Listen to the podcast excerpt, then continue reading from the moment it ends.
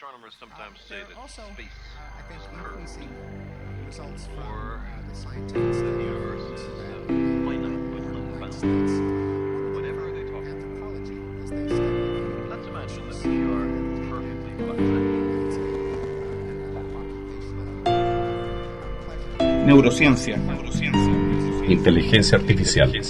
filosofía, Antropología. lingüística, Psicología. Psicología.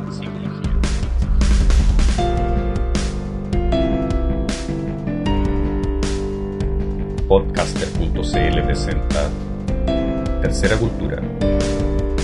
Un podcast de divulgación de la ciencia cognitiva actual. con Ricardo Martínez y Remis Ramos.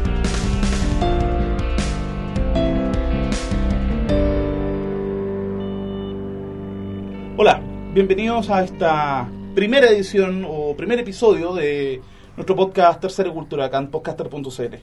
Ricardo, ¿cómo estamos después de estas vacaciones que nos tomamos después de la primera? Muy bien, Remy, porque comenzamos el programa con un invitado estrella que viene desde otro podcast, Sí. nuestro querido amigo Felipe Casen, que eh, está abandonando la actividad del podcast por un par de meses, yo creo, ¿no? Felipe. Eh, oh, bueno, muchas gracias por la invitación. Eh, le estoy siendo infiel a mi, amigo Álvaro Bizama, que le mando muchos saludos del podcast Somos Millones. Y bueno, encantado de recibir la invitación de ustedes. Creo que el único podcast que he escuchado alguna vez, aparte de, bueno, el mío no lo escucho tampoco, no, no sé por qué la gente escucha podcast, pero, pero bueno, no sé. En Bueno, fin. la idea del, del programa hoy es hablar de la relación entre el procesamiento cognitivo y la música, o de música directamente, y tomamos un tema en particular que es el tema de la música popular. Y, en primer lugar la idea es como abrir un poco el concepto de lo que es la música popular, porque la gente tiende a hacer una distinción muy fuerte entre lo que es música popular y lo que sería la música selecta. Mm. Y ahí ya hay un, un tema como de conversación. Sí, o sea, esa es una es una separación bastante absurda en general para cualquier persona que sepa la historia de la música, los, los momentos en que es, o sea, en- por ejemplo, ciertos valores que se asocian a la música a la música clásica, como que es más seria o que es más difícil, que es más compleja, O más fome, de o, o más fome, son, son atributos que se pueden encontrar perfectamente en, en lo que entendemos por música popular y, y viceversa. O sea, eh, y hay muchísimos momentos en que la música clásica ha estado influenciada por, eh, por, la, por la música popular y, viceversa. O sea, eh, qué sé yo, la música de Vivaldi, por ejemplo, no podría entenderse sin eh, sin la influencia de la música pastoril o, o lo que o la música que se tocaba en, en, en situaciones más, más más informales dentro del ámbito barroco y de la misma manera que sea la música de los Beatles no podría entenderse sin ciertas cuestiones básicas de orquestación propias de la música eh, clásica, por poner dos ejemplos muy cualquiera. Entonces esas separaciones son bastante pues, son bastante poco interesantes. Cualquier persona además que conozca bien de música popular, ya sea lo que a veces se denomina música folclórica eh, o, música pop o música rock, cualquier persona que la conozca bien, como digo, sabrá que los niveles de complejidad, de, de dificultad que pueden haber ahí son altísimos. Así que está bien hecho. O sea, Sí. en ese sentido no es... Y por lo mismo, la cantidad de basura que hay en música clásica eh, enorme. O sea, cuando aparecen estos personajes, Susan Boyle, Andrea Bocelli, eh, Andrés Rieu, todo, todo o sea, gente que me parece de una banalidad absurda y mucho menos interesante que Madonna o que Miranda. o sea, pero lejos, muy, muy poco interesante. Como se llamaban estas violinistas que estuvieron muy de moda un tiempo también que Claro, como Vanessa Mae, que Sí. vino al Festival de no pero que Viña. eran cuarteto de cuatro minas que Sí, tocaban así sí. que también estuvieron en Viña así que era yo lo encontraba espantoso así, era Una. Es música muy aburrida y música revista, en el fondo. Música... sí, es como sí, sí es como tratando de aspirar a algo que, que no es en realidad A mí, to- a mí todo lo del, del aura en general me desagrada y particularmente en, en- en lo que tiene que ver con música clásica. O sea, eh, ya el, el- está, muy bien ocupado el, el adjetivo música selecta, ¿no es cierto? O Sí, porque clásica tiene ahí una serie de otras... otra, Sí, otra- pues. Entonces, al final, eh, eh, es- esa idea a mí me, me carga. o sea, yo encuentro que la, la gente suele poner etiquetas para no tener que escuchar la música, no tener que pensar. Entonces, dicen música clásica y ustedes se ponen como una actitud de que todo lo que van a escuchar en un teatro cerrado y con ropa elegante, eh, en había música había superior. un, un libro de Daniel Levitin, que es eh, Este es tu cerebro en la música, Sí. en que él hace todo un, todo un análisis sobre que eh, justamente esa como disposición que hay que es- a escuchar la eh, música clásica y no participar de la, de la Claro, música. claro. Él en todo caso dice que hubo una época eh, que él asocia como a la ilustración, en que se produce una ruptura entre la audiencia y los, y los, Sí. y los intérpretes. Sí. Y él dice que la música tradicionalmente no ha tenido esa ruptura. Eh, y la danza tampoco. O es sea, que ahí habría, ahí habría que meterse más como en sociología la música, es un área que no manejo para nada, pero por ejemplo, súper importante, eh, antes, ¿cuál era los, por ejemplo, la media o el renacimiento estaban súper diferenciados? Eso, es- eso sí podría, ah, ahí sí podría hacerse una diferencia entre en los espacios donde se producía la música. Entonces, muy distinto si la música se producía en la corte o se producía en la calle. Evidentemente hay una... o en la iglesia. hay- o en la iglesia. O sea, Esos entre tres- música esa- sacra versus Claro, música festiva. Claro, o- claro. Y, ahí, y había mm, como delimitaciones claras, pero más bien de género.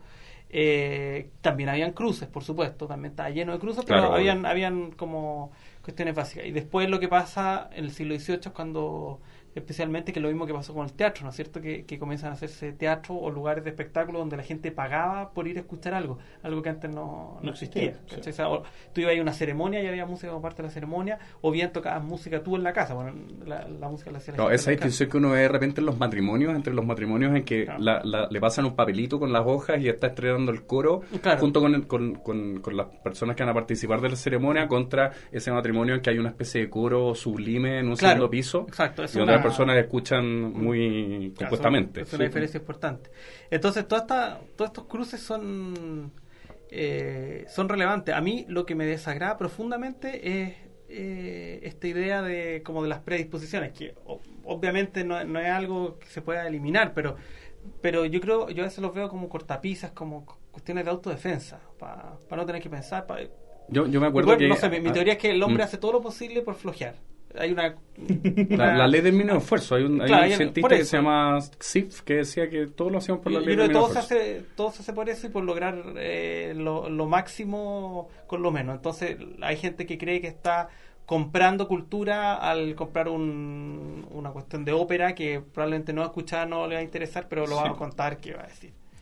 Y, y va a tapar experiencias estéticas que pueden ser mucho más notables porque le parecen penca. Yo me acuerdo que escuchaba a veces, creo que era el sexto concierto de Brandenburgo, donde hay un, hay un momento en que enloquecen los instrumentos. No sé si es el sexto. Y yo decía, esto es heavy metal. Es rock, pues, claro, Ah. totalmente, claro. Eh, entonces, en ese sentido, hay, hay que ser, yo creo, menos. O sea, hay, hay, hay determinaciones de contexto que son súper importantes, pero, pero la, la parte de la predisposición, yo creo que hay que ser más. O sea, más honesto al final, si no- un, un asunto es. A, a mí me da mu- mucha risa. eh, tengo una ley también que, que inventé, que no sé cómo se llamará, pero es que una ley que mientras más cuico el matrimonio, la, la fiesta de matrimonio, más así o- eh, ocupan las cumbias más picantes posibles, las más populares. así. Y eh, es súper es súper interesante eso y es como un momento carnavalesco, así porque veía unos gallos estiradísimos bailando unas cumbias así, pero Sí. rancias. o- Onda, jugando a ser. Claro, jugando a ser pues, Jugando a ser como- flight, en realidad, Jugando a ser flight. Entonces, chistosa esa. De galeón español y todo Pero Pero eso, gente- pero eso en el no- momento de no- la ceremonia, por porque en el momento en- En de, la- de la, la fiesta, en el momento de la ceremonia, todo lo contrario. lo más. No Claro. sé, el Ave María de Chubo, no sé qué. Que a mí me parece súper kitsch en esas situaciones. Entonces, Sí. traer a Lucho Jara para que te cante el, el Ave María de Schubert, creo que no hay nada más kitsch. O sea, entonces también hay cosas, pero bueno. En fin. Entonces, bueno, la, la idea es que hablemos un poco Sí. sobre, sobre el tema de cuáles son como las estructuras y también ver que, los de qué forma... así. Claro. Sí. Claro, en el fondo, a partir de un artículo que tú me pasaste que no, no acuerdo ni Burns llama. 1987, que es un tipo que eh, como que va a la Esa esencia persona de lo que tiene es un la nombre música. propio, ¿no? Ah, ¿sabe qué? Es que los lingüistas, los, los lingüistas solo citan con apellido, ¿no? Sí. No, es que es muy políticamente correcto citar por apellido, porque así no sabéis si es hombre o mujer. Porque, ¿no? claro. Entre otras cosas. Bueno, es, es un artículo, buen punto. Voy a, voy a averiguar cuál es el nombre propio del, del Artículo Calla. articular. Claro, que mm, el tipo hace una tipología de uno de los recursos o uno de los conceptos de la, de la música popular, extendiendo de nuevo el concepto de música popular, que es el tema del hook. ¿Qué es un hook? Básicamente el hook es un segmento normalmente reiterativo dentro de una canción popular, que es lo que te engancha como auditor y lo que te llama la atención de la canción, es como la parte más como saliente del Claro. tema. El gancho. Lo que, la, El gancho. gancho, lo que la hace más memorable. el. Claro. Y eh, para poder establecer este concepto, él define que en la música hay una articulación entre momentos de eh, persistencia o de no hay mayores cambios Mm. y momentos de variación. Y dice que la correcta armonización Mm. de esos dos dominios es lo que hace que una canción sea más o menos exitosa o más o menos Claro. oreja. Y ahí, ahí es importante lo que dice en el artículo porque pone dos ejemplos de, claro, dice la repetición, la invariación máxima sería una nota larga sostenida, ¿no es ¿cierto? Algo absolutamente inescuchable, a menos que nos pongamos la estética del minimalismo, donde ahí eso se trabaja y... y pues, el Donde, no minimalismo sé, es- el tono del teléfono sería una, una bellísima claro, exa- exactamente. No, pero lo que pasa en la estética del min- minimalismo es súper interesante, se ponen, o- hay obras larguísimas prácticamente sin variación, donde en el fondo lo que se propone es que la variación vaya por parte del oyente. O sea, si tú escuchas un, pongamos el ejemplo que tú acabas de, de citar, si tú escuchas el teléfono levantándolo y escuchas el tono durante dos segundos mientras cambias el número, eso es irrelevante, ¿no es cierto? Sí. Pero si, si tienes que enfrentarte a escuchar esa misma nota durante dos minutos, ya te produce incomodidad. A 10 minutos ya estáis chato y a los 15 o dejaste la sala o, o quizás entraste en un éxtasis místico. No sé. claro, o sea, te Sí. fijas, entonces eh, lo de variación al final uno puede decir que una obra que varía en la medida que varía la, la, la recepción. Claro, y el caso contrario el sería ejemplo, claro. claro, y el caso contrario sería música aleatoria, música aleatoria completamente, ¿no es cierto? Absolutamente ca- caótica donde no hay ningún elemento reconocible que se esté reiterando. claro, Que, que de hecho hay mucha música, precisamente música aleatoria. O sea, en, en la música contemporánea funciona mucho eso, ¿no es cierto? De, Sí. de poner partes de... Ahora, la música popular en general, yo diría que, que música que se, se encuentra más cerca del lado de la de lo que decías tú, una, una combinación armoniosa entre repetición y variación. Y hay géneros que tienden más a la, a la repetición, yo diría eh, o sea, los géneros más propios de la música folclórica, por ejemplo, son todas formas súper fijas. O sea, una cueca tiene una estructura, uno cuando habla de cueca es como hablar de un soneto, ¿no es cierto? Está, está hablando de estructuras súper fijas donde no hay mucho movimiento posible y el rango de libertad es, es menor. Eh, la música tecno es absolutamente reiterativa, ¿no es cierto? Y, y por eso, por ejemplo, que, que una música como la música tecno eh, varía mucho escucharla eh, no sé, pues en, en, en tu casa trabajando tranquilo que estar en una fiesta con 100.000 personas saltando, etcétera, donde se produce una cuestión colectiva que Y Ah, ese es un, Claro, y con sí, extra, claro. y- eh, algo que también decía Leighton, que era, el tema de la, de, de la música como, como la función social y de, Claro. de- como armonización de los colectivos. Claro, de y que en la danza Claro. es una cuestión O muy además, importante. ponga, incluso Mm. desde el punto de vista práctico, es súper fácil tener a, a mil personas bailando una cumbia o, o ¿cómo se llama? Un- una canción tecno, porque los ritmos son súper claros, son súper definidos, pero una cuestión de, de jazz o de música aleatoria no, no, no pasa No. nada. Pues, no, O un concierto de math rock de Eh, claro, pero no progresivo. imagínate O- que van cambiando los compases. O, de o cada incluso no tan complejo, o sea, igual como, como complejo, lo, lo- lo que comentamos alguna vez que eh, era un error tratar de poner una canción de Stereo Love en un matrimonio. Es claro, de estas que Que salen escoba. 5 cuartos, 7 cuartos, porque Sí. no, no se puede bailar. No, Sí, tenéis que estar contando. Entonces, eh, que el, En todo caso, yo una vez escuché una canción de tecno que estaba en 7 octavos. No, no, sí hay, Las hay, hay, pero hay. son excepciones hacia onda. Claro. Pero, pero claro, eh, ahí, ahí se, ahí, ahí se produce como una, un- una disonancia nuevamente entre la expectativa y, y lo, y lo que, y la situación para la que está pensada.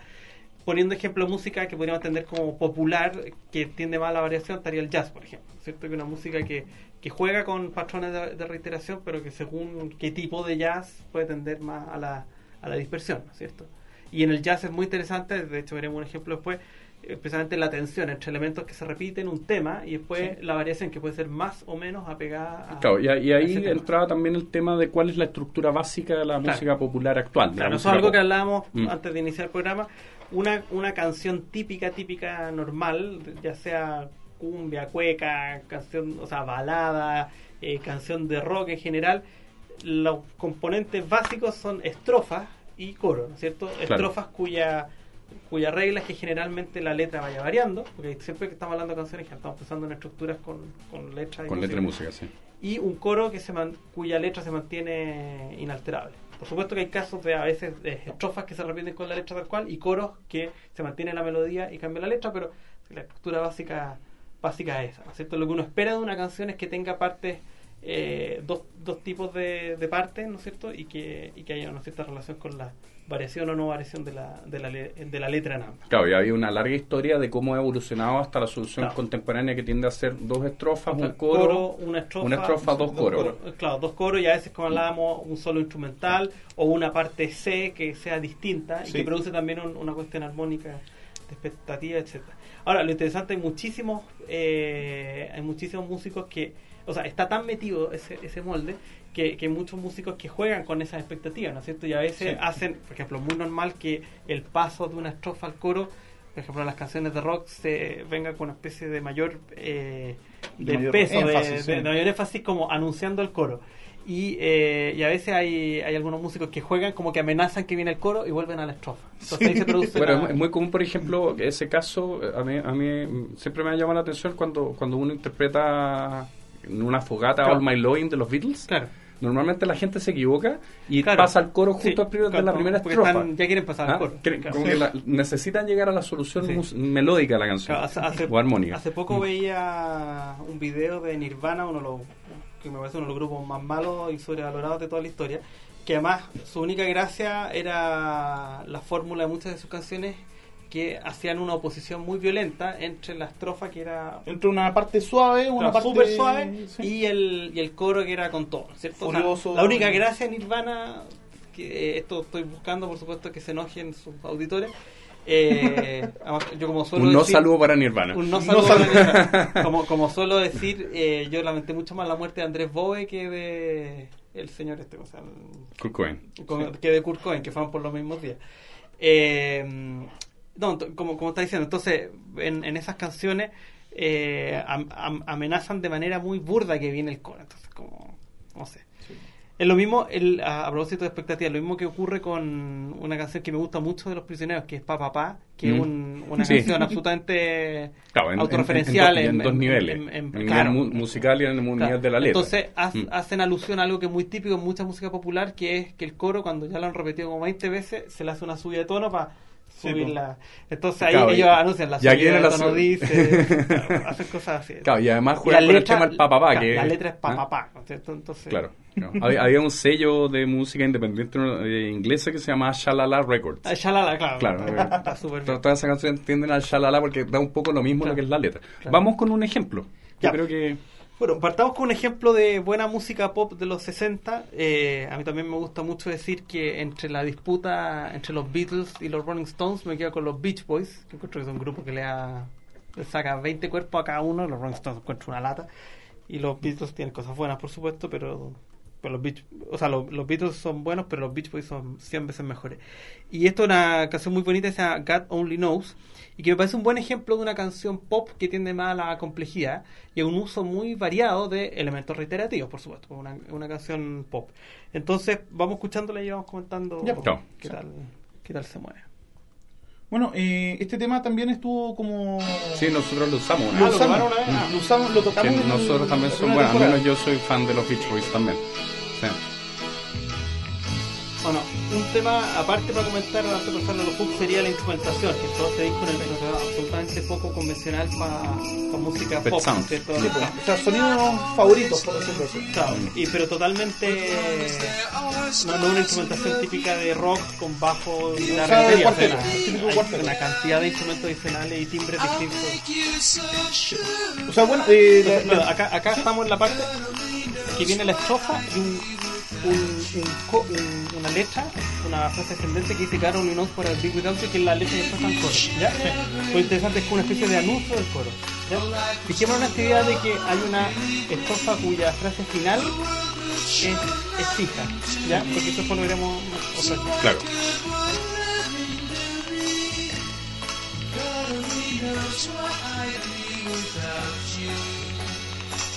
Y acá viene un quiebre, ¿no es cierto? Claro. Que podría venir un coro y acá hay una ruptura es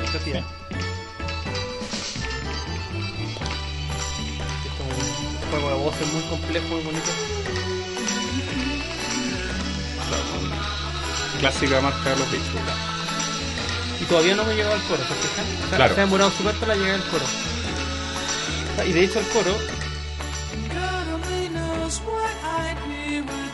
fijan, el coro acá es solo una frase corta. Nosotros pensamos que era un coro grande y el coro no, no, no un coro grandilocuente, sino el coro es solo una frase chica.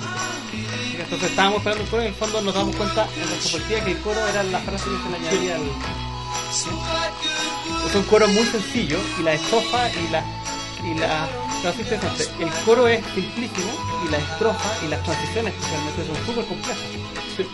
Está, está- lo está alterada la, Pero aquí, aquí como que lo que a uno más le llama la atención es lo que lo, lo más evocativo es la forma en que como se va construyendo la canción. Claro, o sea, una- o sea, la- una voy a ocupar una palabra que debería estar prohibido ocupar, pero la experiencia de escuchar la canción. O sea. Aquí, aquí hay una cuestión que no es tanto como que hay un, un petibuché en alguna parte del tema, sino que es como, como uno entra en el... O sea, es, es un ejemplo de canción popular cuyo cuyo hook está diluido o hay muchos hooks en el fondo, no hay, un, no hay una cuestión básica a la que Claro. Bueno, por alguna razón también esta canción fue elegida hace un par de años como el tema de amor No. más importante de la historia o cosas así. Claro. ¿Ah? Sí. Entonces, fíjate, entonces acá tenemos un ejemplo, quería ponerlo como caso de de, de canción eh, pop, pero muy compleja, ¿no es cierto? Donde, donde la relación entre las partes es muy sofisticada. Bueno, de, de hecho, de hecho es, es interesante que en algún momento, como a fines de los años 90, se empezó a hablar de algo así como del pop barroco Claro, o, sí, o del sí. pop, Mm. no, no Sí. es sinfónico la palabra, pero, pero se ocupó en algún momento la Bueno, palabra es que, pop barroco para hablar de los o- Beach Boys o de- Gainsbourg o de... O de... O después, o en la música disco con Mm. grupos como Electric Light Orchestra, que son también grupos súper sofisticados, súper complejos, y que les me encuentro que le, que, que le, le aportan mucho, ¿no es cierto?, como a este, a este campo. Bueno, ponía este ejemplo y ahora que- quería pasar a un ejemplo, vamos a estar saltando entre ejemplos Mm. de música antigua, que, que es como la- el área que más manejo yo como, a nivel musical. Eh, vamos a escuchar un villancico del cancionero de la Colombina del, de fines del siglo V, ¿ya? O sea, perdón, eh, siglo XV. Eh, música típicamente propia del Renacimiento español con la estructura de villancico, ¿cierto? Una estructura en la que sí se alternan eh, un coro y una, y una estrofa.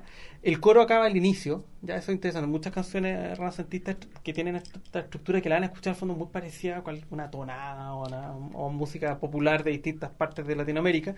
Eh, se va alternando eh, coro, estrofa, coro, estrofa. Eh, lo interesante es que la frase final de la, de, la, de la estrofa es parte del coro. Entonces también hay una relación donde no están tan diferenciadas la estrofa del coro. Muchas O sea, veces se superponen. Claro, muchas veces se juega a la oposición radical entre estrofa y coro. Es muy típico, por ejemplo, hay muchas canciones mm. que las estrofas están, estoy pensando en la música popular contemporánea, que la música, que la estrofa está en, en tonalidad menor y el coro en mayor, o, o al revés, ¿no es cierto? Y acá se ve una cosa más de continuidad entre las distintas partes.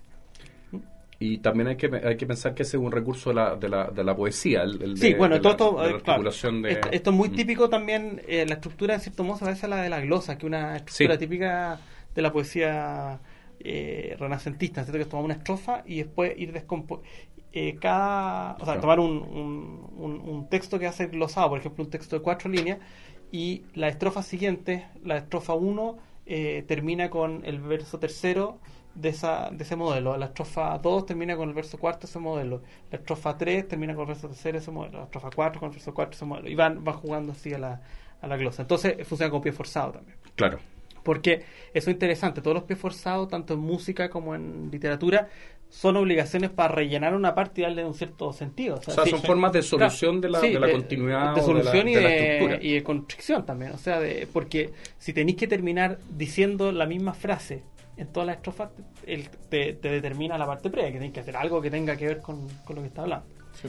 Entonces ahora vamos a escuchar un- una canción anónima que se llama Niña y Viña, eh, interpretada por el grupo Esperion 20, dirigido por Jordi Zabal y cantada por Monserrat Figueras.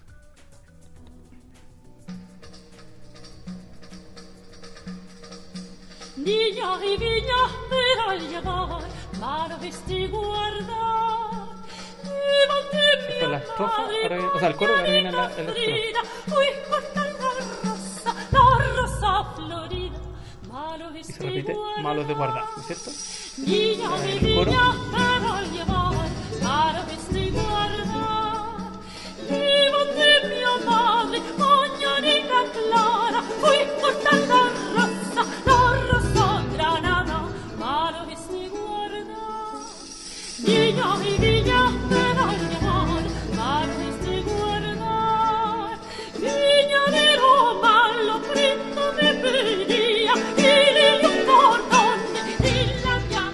de música renacentista, pero mucho más cerca al ámbito popular, que pasa en esta época lo interesante es que muchísimos compositores que hacían música sacra o, música para la corte además hacían música popular. El ejemplo más claro es, por ejemplo, Orlando Di Lasso ya en el siglo XVI, que hace algunas de las cuestiones más complicadas que existen en música sacra y tiene unas canciones napolitanas absolutamente peluzonas, totalmente cochinas. Entonces es interesante, eso sería muy raro, imaginémonos hoy en día algún compositor ultra serio que además haga música pop o música techno Guaracha. o guaracha. Sería, sería muy raro, ¿no es cierto? Esa, esa combinación. Claro, o- otra cosa que, que, que- que creo que, que- que a, a mí por, por lo menos me llama la atención de esta de esta música es que em, estas canciones se entiende que son canciones para ser interpretadas por casi cualquier persona. Por cualquiera, claro. en- esto, esto es súper Mm. importante. Eh, a propósito de todo esto que estamos hablando, en, en mucha esta música era música para que tocara cualquier persona en la, en la casa. Tiene mucho que ver este periodo, eh, bueno, acá no todavía, pero lo que comienza a pasar ya en el siglo XVI, el siglo XVII, y el ejemplo que vamos a escuchar a continuación tiene que ver con eso, con la difusión de la imprenta. O sea, con en la medida que la música eh, puede tener una difusión mucho más amplia. Como es, fondo en esa época no habían casas disqueras, por lo que había eran casas que publicaban música muchas veces muy fácil para que cualquier persona pudiera tocarla en su casa. Y con mu- mucha facili mucha diversidad de instrumentación. O sea, la música que se podía tocar con con, con un instrumento de acompañamiento y una voz o tocarla a cuatro voces de manera más compleja. Entonces interesante porque ahí influye mucho la, la difusión que tenga la música y todo eso. Y en ese sentido Y tiene hay, que y hay- y hay Mm. hits, o sea, Sí. una, una canción Mm. que es publicada en, en una serie de cancioneros en distintos países, era, claro, era un, un tremendo hit. Entonces, eso, eso es interesante también. Algo que en la Edad Media era mucho más lento, o, o- o en la Edad Media era muchas veces transmisión oral y puede ser mucha música perdida. ¿cachai? Acá, ya en el Renacimiento y el Barroco, con la aparición de la imprenta, eso determina muchísimo, eh, muchísimo todo eso. Claro, ten- que- quiero hacer una conexión de eso con el Mm. tema de cómo uno almacena la música en su mente. O sea, Claro. en, en el sentido de que eh, si las canciones tienen algún tipo de patrón, de regularidad, que sea fácilmente Facilita, reconocible, claro. eh, es mucho más fácil de interpretar. Claro. O sea, resulta muy, muy complejo interpretar una obra de jazz porque supone que el intérprete tiene una serie de habilidades que no tiene cualquier intérprete. Bueno, el ejemplo más Mm. fácil, o sea, más, más duro de eso es cualquier persona que, que sepa música y que sepa, sepa mucho solfeo y qué sé yo, se lo ponía a transcribir un solo de que se llama John Coltrane, la va, la va a ver muy difícil, o sea, muy difícil traspasar esa música y después interpretarlo y tocarlo tal cual, es muy, es muy difícil. Pero en cambio, eh, transcribir la melodía a una canción pop es re fácil, porque son melodías súper sencillas, Sí. con estructuras muy básicas. Entonces ahí hay un juego con eso. A propósito de, mm, de lo de la memoria, vamos a escuchar ahora algo, un ejemplo bien distinto. En el caso anterior veíamos que el hook tenía que ver con coros o, partes, partes de la canción que se repetían. ¿ya?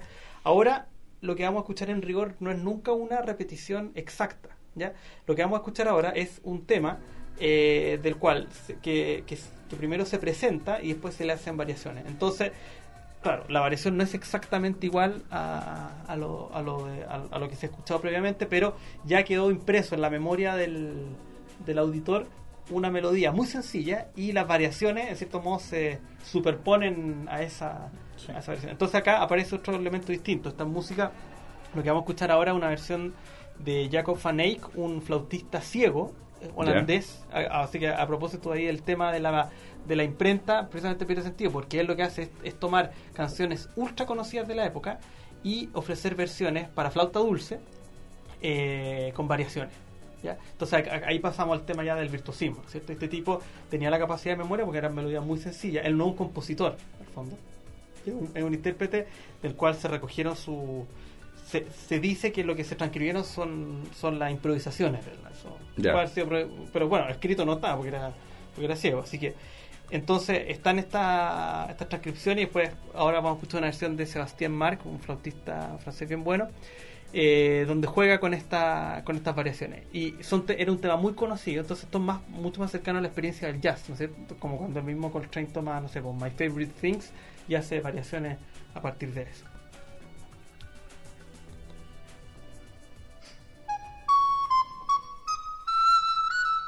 Ahí se está presentando el tema, súper sencillo. Ahí comienzan las variaciones. Después la segunda parte de la canción en versión sencilla.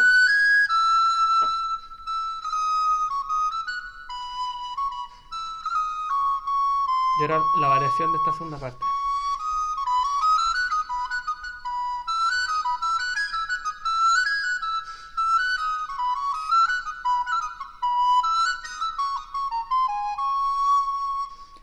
Después volvemos.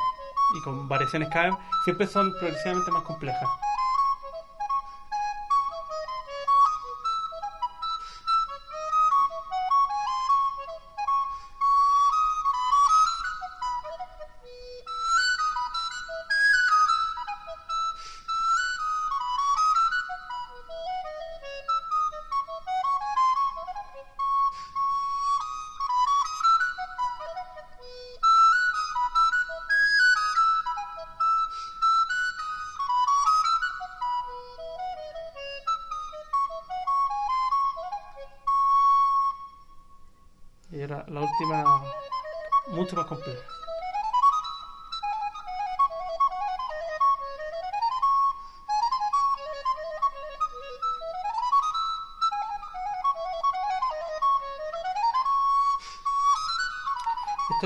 Se llama disminución. Eh, que se hacía muchísimo. Entonces, esta es una época en que antes, antes estaba como toda la expectativa musical siempre eh, puesta en las voces. En, la media lo que importaba era la voz y, y los instrumentos eran un apoyo para las voces. Y en esta época ya lo- los instrumentos empiezan a agarrar, estamos hablando de fines del siglo XVI, comienzo del siglo VII, empiezan a agarrar independencia. Entonces se empieza a componer música específicamente para los, para los instrumentos. Entonces acá lo que tenemos es una pieza que originalmente era... Ah, bueno, esta era una pieza instrumental en origen, pero muchas veces se toman eh, de piezas vocales y se hacen versiones instrumentales en algo que ya no se puede hacer en, en la voz, ¿no es cierto? Porque Sí, sonaría muy difícil y, y se... Yo, yo me acuerdo que en los años 80 respecto a esta, de este tema, como de ir variando Sí, sobre un tema sí. principal, eh, era muy común que uno fuera caminando por la calle y había un flautista dulce en la esquina tocando Claro. Green Slips. Sí, pues, claro. Y, y los más, y los más taquilleros eran los que tocaban Green Slips como triplicando las notas. Bueno, Entonces es que- tocaban- Es que Green ta, ta, Sleeve, ta, ta, Green ta. Sleeve es ¿Ah? exactamente de esta época. Claro. Green Sleeve es un ejemplo de Sí. eh, eh, algo muy específico que se llama Divisions on a Ground, o sea, divisiones, así como Mm. Otros hablan de disminuciones, en, en Inglaterra se habla de divisions, eh, on a ground, a partir de un, una- un ground de un bajo, un- una Claro. alta estructura del bajo. De hecho, después eh, lo que escucharemos más adelante te- es ese ejemplo. Y, y Green Sleeve tiene, no sé, pues, 17 variaciones, pero además como era un tema muy popular en la época, eh, hay, hay, hay varias versiones, entonces algunas que tienen más divisiones, otras menos, etcétera Y eso es interesante porque ahí ya la se da... Bueno, ahí también hay una tensión interesante entre repetición y variación. E- Este tipo de, de variaciones que hemos escuchado o las que podemos escuchar en Green Sleeve solo, puede, solo pueden tener un efecto interesante en el auditor en la medida que la base sea muy sencilla. Sí, claro. O sea, porque si no sería imposible hacer seguir. variaciones sobre un Mm. concierto brandenburgués, que una vuelta ya es- dura mm. como 10 minutos un movimiento, entonces duraría 30 minutos, en 30 minutos la, la, la atención está absolutamente dispersa. En cambio acá que las frases, las células son muy sencillas, da, da pie para que se puedan hacer muchas variaciones. Hay, hay como una... Claro. Hay, hay un libro Sí. precioso que es como el, el- el- el primer libro de ciencia cognitiva famoso que hubo, ¿Mm? que es el libro de Douglas Hofstadter, que, Mm. que es G- Gödel y Bach, Sí, que hace todo un famoso. seguimiento Sí. sobre, sobre cuáles eran los recursos de Bach como para hacer multiplicaciones claro. a partir de un tema sencillo. Claro, que ahí, en el caso de Bach, que, que algo que no veremos acá, pero que podría ser ocupado, pero ya no íbamos por otro lado, pero efectivamente Bach muchas veces toma temas muy sencillos, pero la estrategia de variación de él no es, no es la ornamentación, ¿ya? No, no es repetir el mismo tema sumándole variaciones cada vez más Mm. virtuosas, sino es, es como la...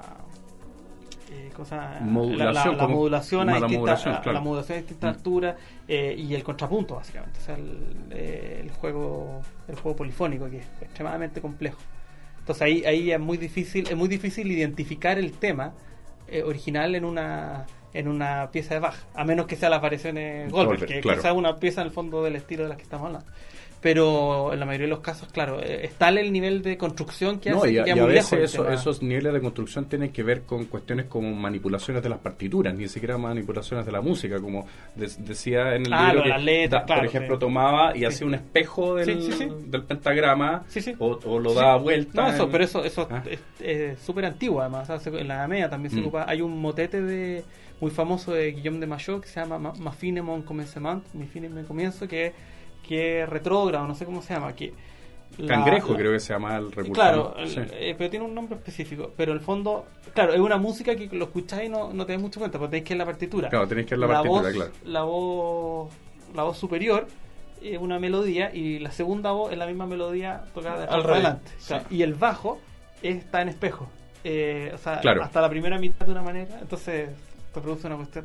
Que claro, como Ahora, esto es más interesante la partitura que. auditivamente no Es muy difícil. Probablemente claro, uno no es capaz de- pieza larga, ¿cachai? de reconocer el... Claro, tiene un efecto más visual, pero habla de una co- Mm. concepción polifónica bien, bien compleja.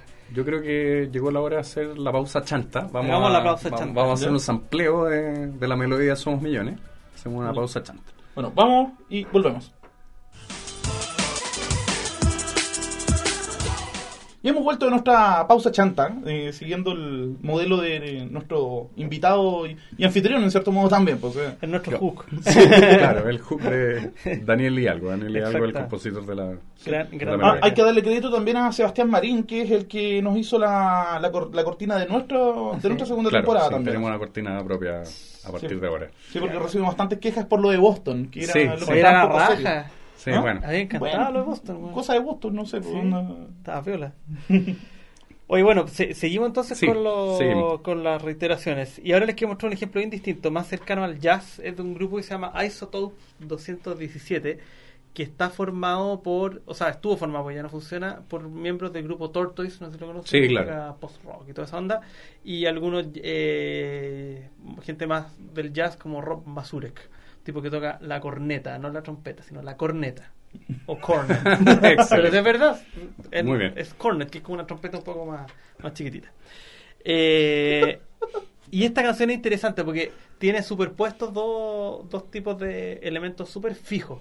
Uno es eh, una- un, un, un tema que, que lo hacen los bronces, que en este caso creo que era la corneta y el trombón y que funciona muy parecido a uno de los temas iniciales de, o sea, uno de los temas de Kind of Blue de Miles Davis, que además van como por arriba. Y en la base, el bajo y la percusión van haciendo un bajo súper reiterativo. Ahí van a escucharlo lo haciendo todo el rato. Entonces, está este bajo ultra, ultra, ultra repetido y por arriba estos bronces que entran, además van, van como por el o sea, van en, en tiempo, en cosas, en compases distintos. Y después, eso al comienzo, pues funciona como una canción de jazz normal, que se van haciendo variaciones, y después pasa algo al final que se lo voy a mostrar. Entonces, A ver. escuchemos el coro. Esta es la parte de los.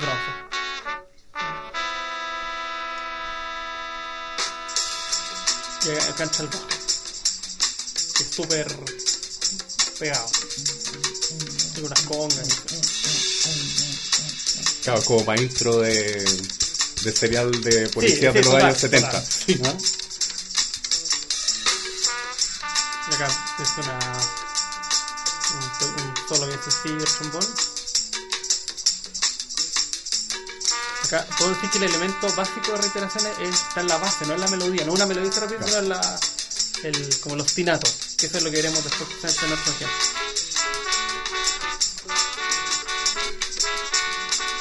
Y ahí se superpuso ahí. Que funciona como coro, pero raro un coro que está desarmado de la base. ¿no? Sí.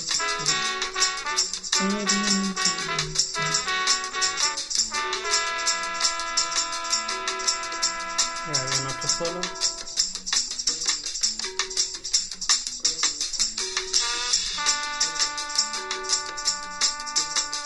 Muy poco virtuosos, además. Sí. O sea, de hecho, ni siquiera pasa como solo. O sea, No, para el concepto de solo que relleno, tenemos la sí. mayoría de nosotros.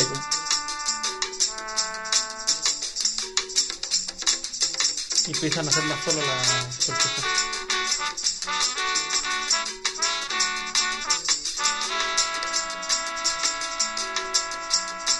Y así sigue la canción, vamos a hacer una...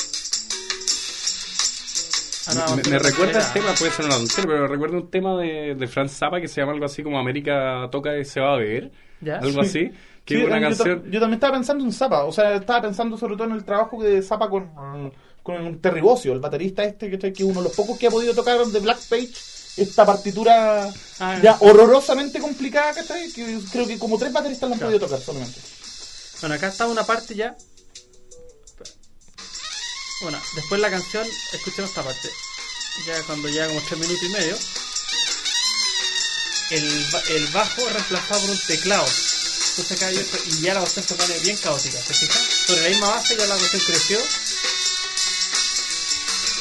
Entonces acá es interesante, algo que no veíamos en música roca, que el elemento de variación no es la melodía, pues la melodía es lo mismo, lo que cambia es el timbre que la va a hacer. ¿Se fijan? Entonces ahí... que es el mismo. Pero ahora está tocado un par de octavas más arriba en un teclado y le da otro carácter. El- por el timbre estás entendiendo no solamente el timbre El de del sonido, el color del el sonido, pero también el instrumento que interpreta ese timbre, ¿no? Claro, bueno, porque cambia el instrumento. Sí, pero claro, un, Una versión un- mínima. un instrumento puede tener distintos timbres. O sea, Ya. un mismo instrumento puede Sí, claro. Pasa, pasa a, instrument- a instrumentos electrónicos. Un sonido medio 8 bits. Claro. Acá hay un juego distinto. Es pequeño, ¿eh? Fines de los 90, Ah, 97. Sí, por la.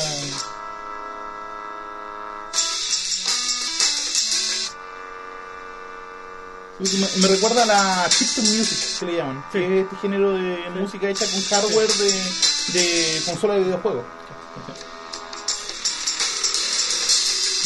El tema va degenerando.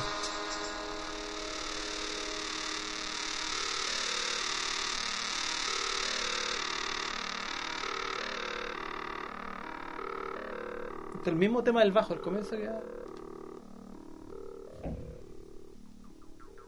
Y acá reaparece. Con secuencial. Entonces,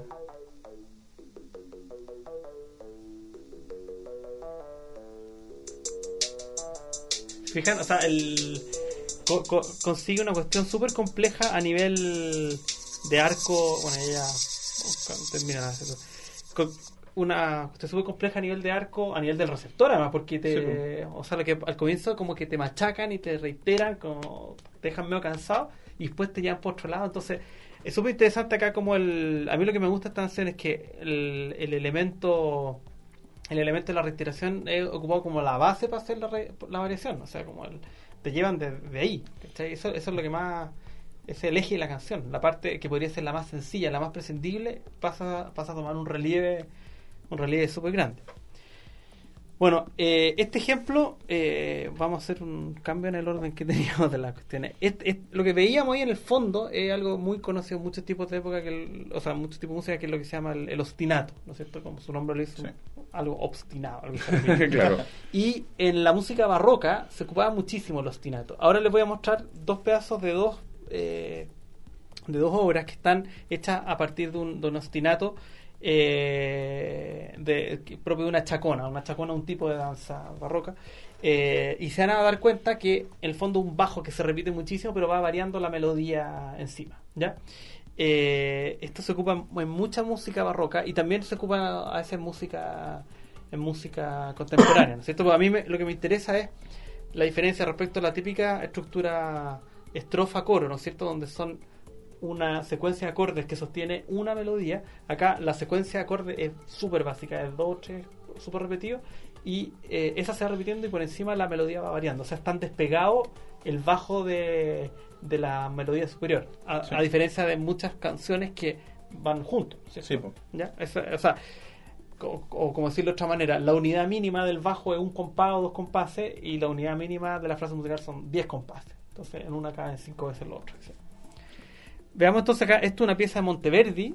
Bueno, y esto es otra cosa importante. Eh, ah, ya, ya me acordé del ejemplo que quería. Eh, esta típica canción de. mm, eh, pensando en música popular que hace esto. Bueno, el, el caso que ya escuchamos de, de Isotope 217, pero también esta típica canción de Buenavista Social Club, eh, cosa natal, todo cerro, voy, cosa. no, la típica Chan Chan, ¿no? El Chan Chan, esa. Chan Chan, sí. Eh, se fija en la estructura del bajo. Sí. Tan, tan, Sí, claro. Cuatro notas que se van repitiendo hasta el cansancio. Esto es lo mismo. Es lo mismo. La, la melodía iba variando, ¿no es cierto? Sí, claro. Eh, no, la melodía es mucho Mm. más larga que, que, que, el- que lo corto que dura el bajo. Y acá es exactamente lo mismo. Y lo que es interesante, esos bajos tan básicos eh, el compositor los toma prestado y lo ocupa para, para su pieza. En el sentido, la, parte de la originalidad también ahí está media deludida. Hay un caso de este, el- del Chan Chan, por ejemplo, hay una canción de Luis Tijimani que se llama El Hacha, que Horacio Salinas tomó ese bajo, lo ocupó para estructurar esa canción y hizo otra canción a partir de, a partir de ahí. ¿cierto? Entonces, y esto es lo mismo que vamos a ver ahora con ejemplos barrocos. Primero, Cefiro Torna, eh, un, un dúo de los Scherzi Musicali. Estamos acá a fines del siglo XVI de Monteverdi, eh, donde van a ver que hay un bajo que se va repitiendo y en base a eso va funcionando el, el dúo de la canción.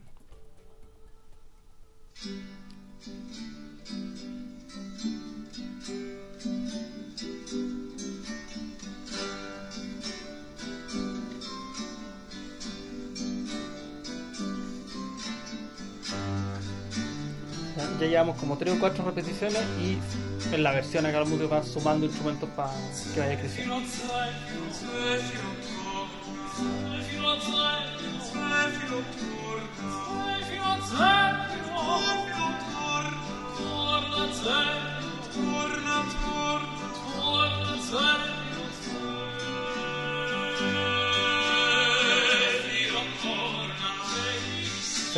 A esta falta de variedad del bajo, ¿cómo, cómo se combate? Bueno, con la instrumentación, ¿no es cierto? Van estando saliendo instrumentos que van variando y el texto, que en esta época es fundamental. Súper importante lo que va diciendo el texto, entonces en base a eso se va guiando la dinámica de la obra.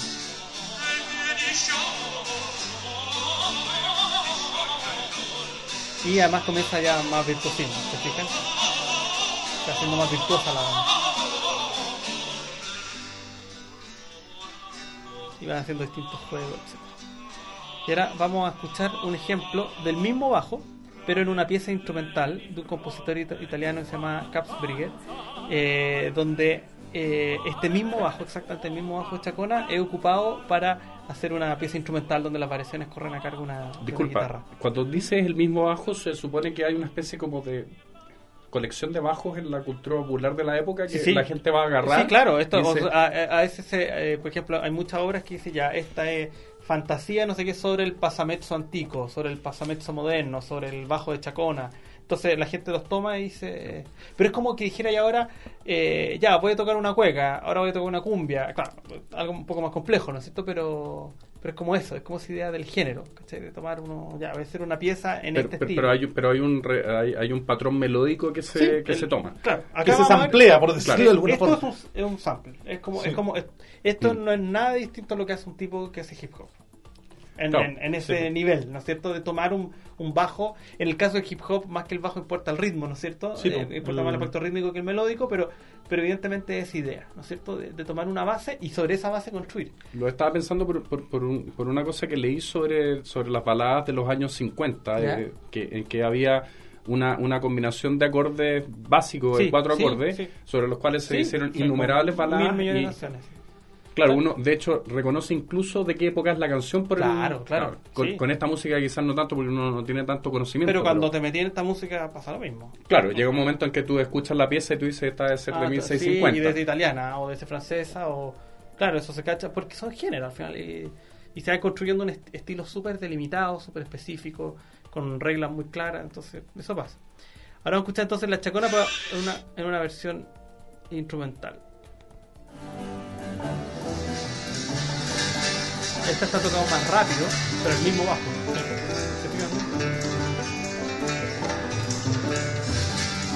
Y va intercalando las partes donde tocan varios instrumentos y donde hacen solo la guitarra.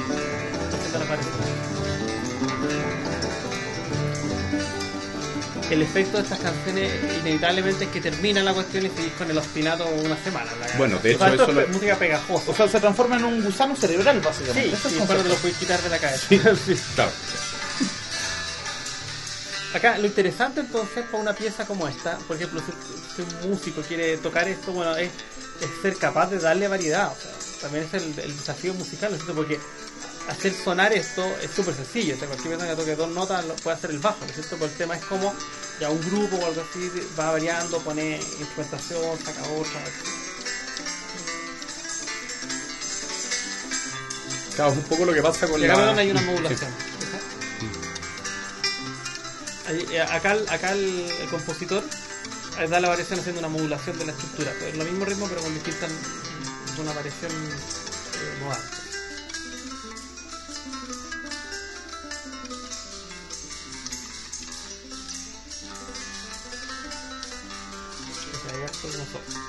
No, que me recuerda un poco que este es un juego que también hacen las barras bravas. ¿Ya? Claro, las barras bravas toman una, una melodía claro. y o sea, uno escucha la misma melodía en 14 cantos distintos, pero son Bueno, la misma en la melodía Edad. Media tenía un nombre, era contrafacta, que era, eh, o contrafacto, no sé, que era tomar una melodía y ponerle letra. Claro, y en, el, en el tango pasaba eso también. En el tango del siglo XIX Claro, era muy común que una misma pieza melódica tanguera tuviera muchas letras distintas. De hecho, hay muchas discusiones la- sobre cuál es la letra original. Y en, la En publicidad- realidad no hay. Y en la publicidad hoy en día pasa lo mismo también, ¿no es cierto? claro, también, es la misma, es la misma lógica. Estaba apelando a la memoria. Bueno, ahí va evolucionando estas, son piezas largas, estas de 5 minutos, o sea, Claro. al final que hay chato con, con los tiros. es un poco el, el efecto también.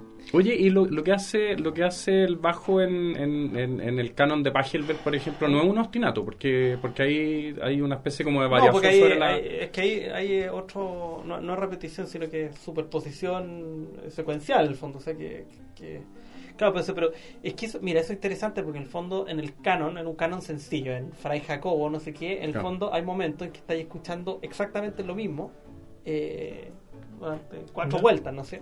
Eh, o sea, el efecto interesante es cuando se van sumando las voces, por un momento se está está sonando lo mismo repetido, ¿no es cierto? Pero ¿por qué no parece repetido? Porque son las voces se van se van traspasando la melodía al fondo. Entonces se, eh, se produce un claro, es raro lo del canon, no lo había pensado, pero es que una mezcla de de reiteración súper grande, súper reiterado el canon, pero lo que le da la novedad, lo que le da la frescura es la entrada y salida de la voz. en el fondo. Eh, Sí. no, tímbrica. Lo que ¿Cómo se llama este tipo que, que hizo el video? Rob Paragonian. Vamos, vamos a linkar el video porque es una maravilla. Paragonian descubre que eh, así como está esta, esto es lo que se llama la progresión de los 50, que es como la base Sí, sí, de, la, sí. de la música de los años Sí. 50 de las baladas, eh, otro recurso clásico eh, como de una progresión armónica es la progresión del bajo de- del canon de Pachelbel.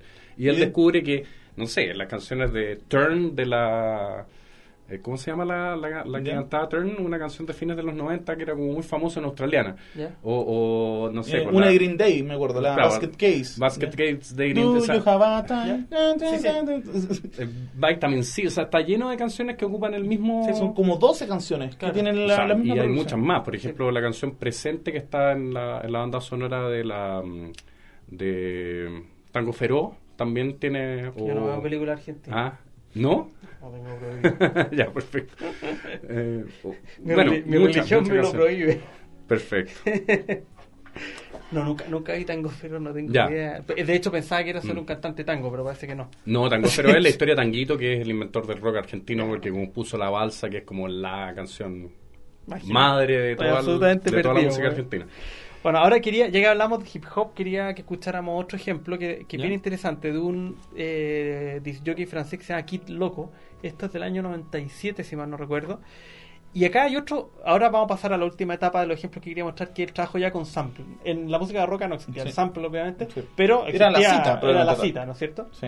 Eh, pero acá, eh, obviamente, lo- los instrumentos, o sea, la tecnología moderna eh, Permite capturar permite la- y, ca- permite la copia y- exacta. y repetirla siempre exacta. Eso es lo interesante, ¿no es cierto? Porque en los casos anteriores siempre hay un espacio mínimo de variación de que el músico puede haberse apurado un poquitito, que se, son un- O sea, una- pequeñas irregularidades. O sea. eh, que es lo que hacen cuando uno dice, bueno, esto suena humano, versus cuando dice- Cuando uno suena escucha a Kraftwerk y, Sí. y, y, bueno, se busca una estética absolutamente de, de la reiteración.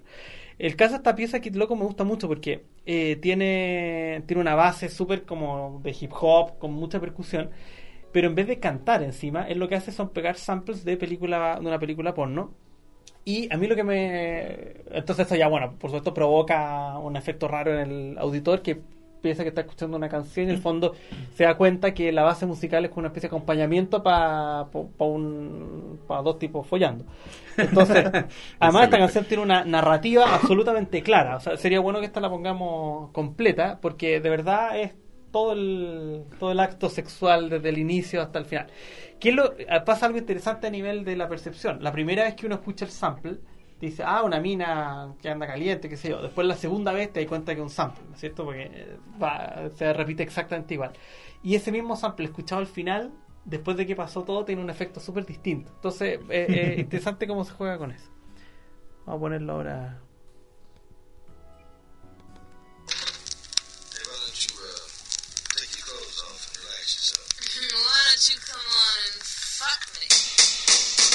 Esa es la primera vez que escuchamos. Y probablemente el, el sample también es. Probablemente el sample también es expresado, o sea, el de la percusión.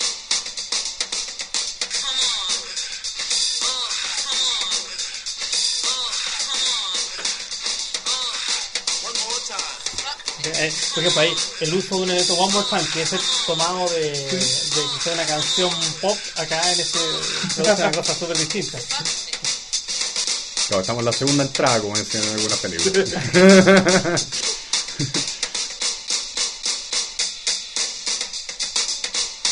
Esta es una, una acción súper reiterativa. Eh, no sé, encuentro que tiene más valor literario que. que significa. Pero en todo caso, el tijereteo del sample de la batería eh, igual es irregular. Sí, no es muy regular, sí, sí, es raro, sí. Tiende a ser ca- caótico, así como las cosas que hace gente como Square Pusher, por ejemplo. Claro, sí, como esa, esa onda. Sí. Square Pusher es un tipo que hace una web, pero ya. Onda, Drill bass, sea, ¿Ah? drill and bass, algo así, unos estilos raros. Sí, una web. Sí, bien desarmado. Sí.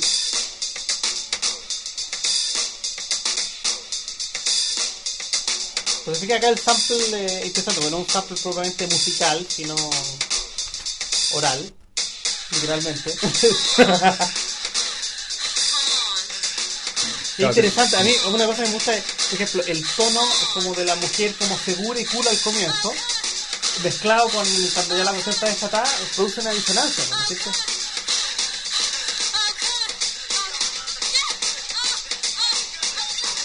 Excelente. Excelente, total. Ejemplo de poesía sonora.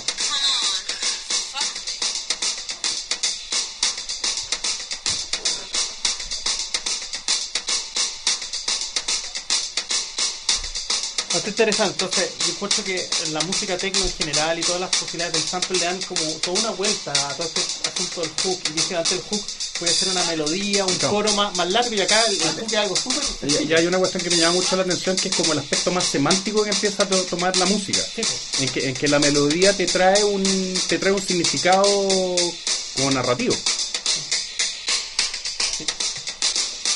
Que por ejemplo lo que hacía Carl Stalin, que es como uno de los primeros usuarios del sample en, en las caricaturas de la Warner, en que tenía una melodía clásica para, no sé, cuando estaba amaneciendo, que tocaba, Claro. no sé, creo que era Guillermo Tell de, de Rossini. Entonces, y, y uno escucha esa música y Claro, ya te produce... O como, o como cuando muestran Inglaterra, la típica imagen del Big Ben que siempre suena tan, Sí, tan, tan, tan, sí. y uno eh, asocia esa música a un... son, son- es como inevitable. Y la gente que lo, lo ocupa con mucha conciencia, o sea, que te quieren provocar algo así. Bueno, y tenía un último ejemplo, ya pa- estamos en la hora, ¿no es cierto?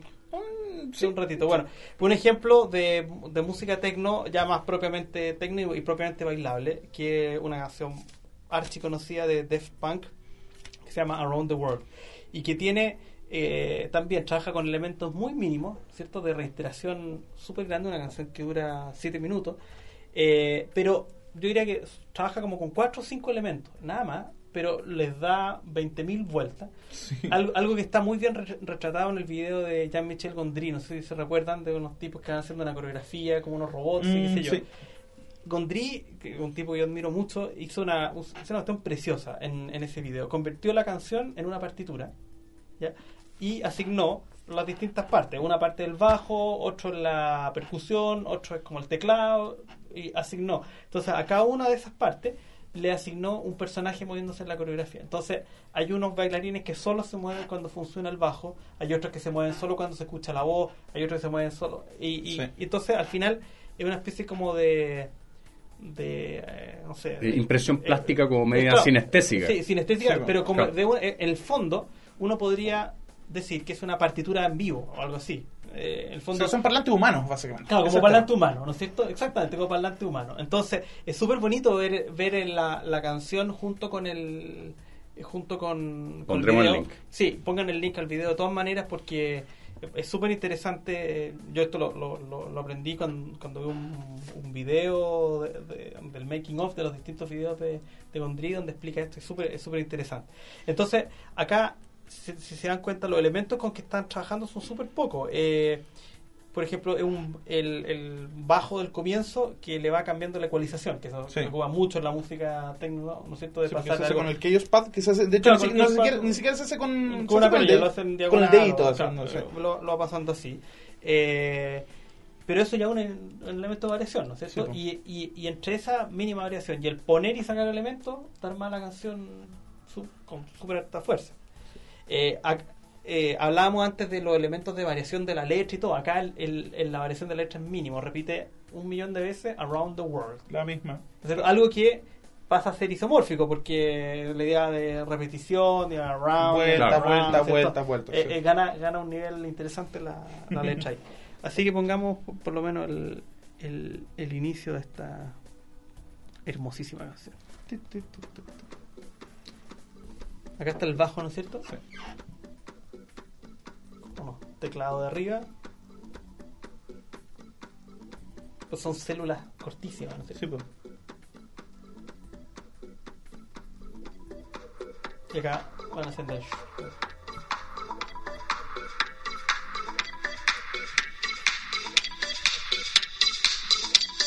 Se está creando Dos una... segundos exactos, si no me equivoco. Sí. Son dos segundos exactos. Y acá cambia la melodía del bajo.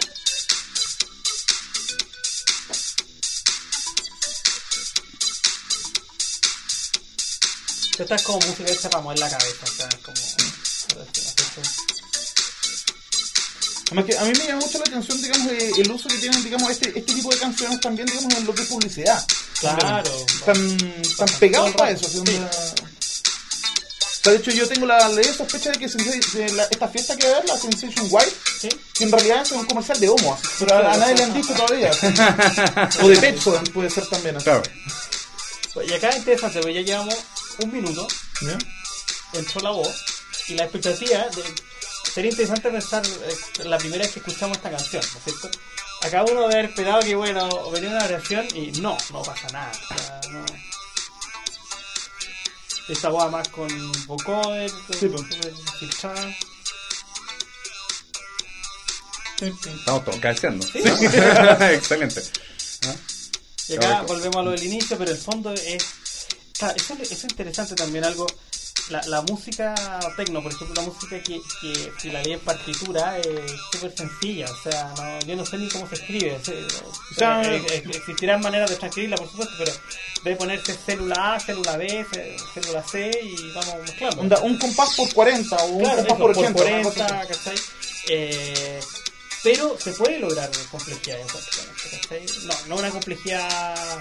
O por lo menos sofisticación, eh, matices, no sé. Yo encuentro que es una canción. No, a mí me fascina. Me parece súper buena. Encuentro que maneja súper bien todos los, como los niveles posibles, todo, todo, el, todo el contenido le, le saca el jugo. Claro, escuchar el dis- este disco un poquito pegado, el disco entero. Pero El... Este Ah, no, es este no es el Discovery, este es el es primero. El Discovery es un disco barroco. Sí, yo, No, ese además disco lo encuentro es precioso. Yo. Yo, yo siendo metalero debo reconocer que ese disco, el Discovery, para mí, onda, me voló la cabeza y cuando vi la película, la Interstellar, yo, yo lloré, weón. O sea, No, una- la raja, es la raja. ¿La has visto tú eso? No. No, eh, es animada por, ¿cómo se llama este tipo? El, ah, el de, ay, ¿cómo se llama? Bueno, va a ir el dato en todo caso. Eh, Va a ir el link correspondiente también. También lo que es muy simpático de ver es cuáles son los samples originales que utilizaron en ese disco. Sí. Que hay varios videos en YouTube que lo que hacen es recopilar, digamos, cuál es la canción O sea, y pero hay una, hay una cuestión que encontré muy chanta. Yo cuando vi eso decía, eh, como denunciamos a Ah, O sea, sí. Eso no entender nada, ¿cachai? O sea, la composición no está en haber pillado el sample. Si no, lo, diríamos, diríamos lo mismo de Monteverdi, ¿cachai? Sí, Entonces, sí. podría hacer la misma acusación a Monteverdi. O sea, es un secreto a voces, cosa sabida de que este tipo de música trabaja con Sí, pero es la, es la base de la música, ¿cachai? Eh, y juega a partir de material. Claro, la, composición se juega en otro, como, como en, en- en otro nivel de estructura. Que no tiene que ver con, claro. Claro, y eso, Claro. pero, o sea, pero a- a- acusarlos de falta de originalidad es estar meando Claro. por el esto, porque no- es como que es como que alguien criticara que no sé, po, lo- el ejemplo que, que hablábamos antes, que Miles Davis cuando interpreta toca canciones de otro y no compone sus propias canciones. Pero bueno, ese, ese es el asunto. Yo creo que Podemos quedar, podríamos Estamos quedarnos durante eternamente pueden- podrían dejar la canción puesta por el resto del programa. ad eternum. Sí, pues no, y lo más terrible es que cuando cerremos el capítulo y cerremos el reproductor, vamos a quedar con la melodía pegada también. Pues, o sea, de hecho, no sé, pues, hagamos una breve lista de todas esas canciones para el recuerdo o para el olvido que son extraordinariamente pegajosas y que. El tractor amarillo. Tractor amarillo, con hacer Macarena. Macarena. hacer Macarena. Hacer con las ketchup. eh, Claro. No sé, hay cosas realmente La que uno, que uno en, eh, en, en retrospectiva uno piensa cómo fue posible que esto fuese tan extraordinariamente popular, pero es que el tema es que Bueno, son- el osito gominola que alguna vez cuando hablamos Sí, de sí, eso po. en el programa de Felipe, o sea. O sea, ¿por qué? O sea, en retrospectiva, pero es que resulta que cuando Mira, eso yo, está... yo estaba pensando que el osito gominola que tú hiciste todo un comentario sobre que tenía una tradición alemana y todo, y, y esta cuestión se arrastra hasta, no sé, por la época del barroco, o sea, había unos ositos gominola en el barroco que andaban Sí. dando vueltas. No, no sé, pues tú... No, de, de eso no. ¿Ah? Hasta, hasta esa parte no llega. No, pero, pero equivalente en el Ah, sentido de ah, melodías sí, que eran no. repetidas hasta la saciedad y que... Ah, lleno, lleno de ¿Ah? melodía. Bueno, la misma Greensleeve o cuestiones así. son Claro, claro, son como la versión de... O sea, la, la- la música popular en el sentido de su masificación Claro. mainstream no es un fenómeno No, actual. no. Claro, hoy día hay, más una- medios para hay una- divulgarla. Una, vez leí, no me acuerdo dónde, pero era muy No. chistoso. Era que se hizo una encuesta del compositor más popular en la época del barroco y Bach salió como décimo y ganó Händel creo y segundo salió Telemann ¿cachai? Mm. y la valoración posterior fue muy distinta pero pero existían gallos populares famosos o sea Claro. todas esas tensiones están, están- Bueno, vamos a mandar saludos. ya Mandemos los saludos, por favor, Felipe. que Te No, yo mando. Marzu- eh, saludo a la Marcela, que la adoro. Saludo a, a mi partner Álvaro, a, a la Carla también.